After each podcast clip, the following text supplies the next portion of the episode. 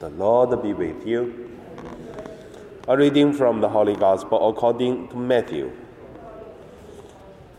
Jesus got into the boat, and his disciples followed him.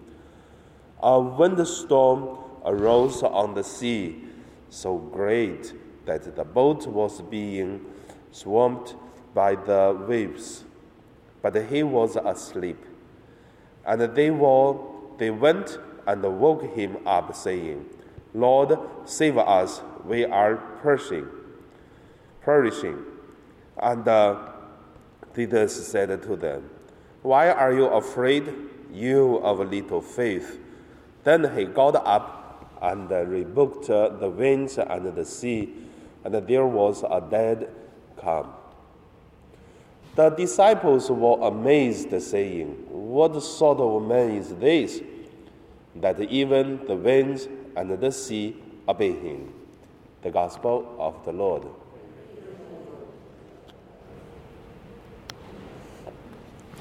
So today my meditation name is uh, the knowledge.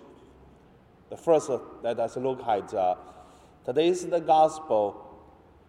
We could see Jesus and his disciples in the Galilee Sea, and then the storm become bigger, arose, and then they facing the difficulties, but are helped by the superpower of Jesus and calm the sea. That's the story about. But from this story about, we can learn two things. The first thing is, like uh, the disciples of Jesus and also Jesus, they facing the difficulties in their life. We also facing difficulties in our life. But uh,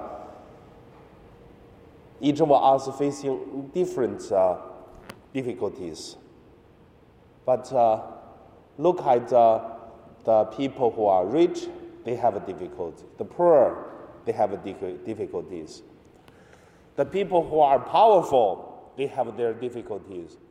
People are doesn't uh, have much power, doesn't have many ability, they always have difficulties. So that is life in this world everyone facing some difficulties. And also because of this, the different religions give us different uh, solutions. So, in our Catholic, how do we do?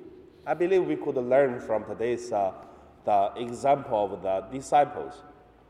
So the second point that I want to share is the knowledge to live or to survive. How did they do? When they were facing death, maybe the boat will turn over. The disciples went to Jesus looking for help. I call this also the knowledge.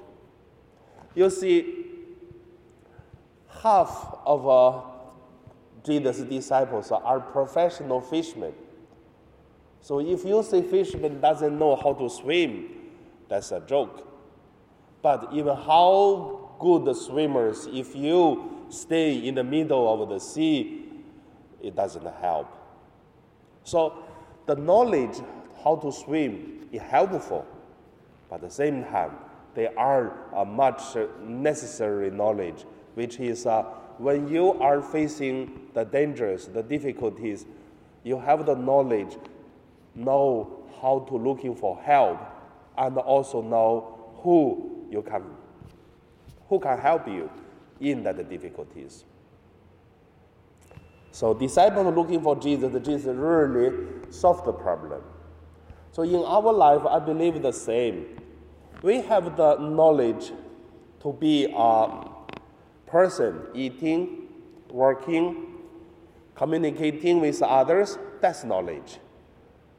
But at the same time, we should have the knowledge of uh, for make our life peace, joy, and then the eternal life with uh, a holiness. So that is also knowledge.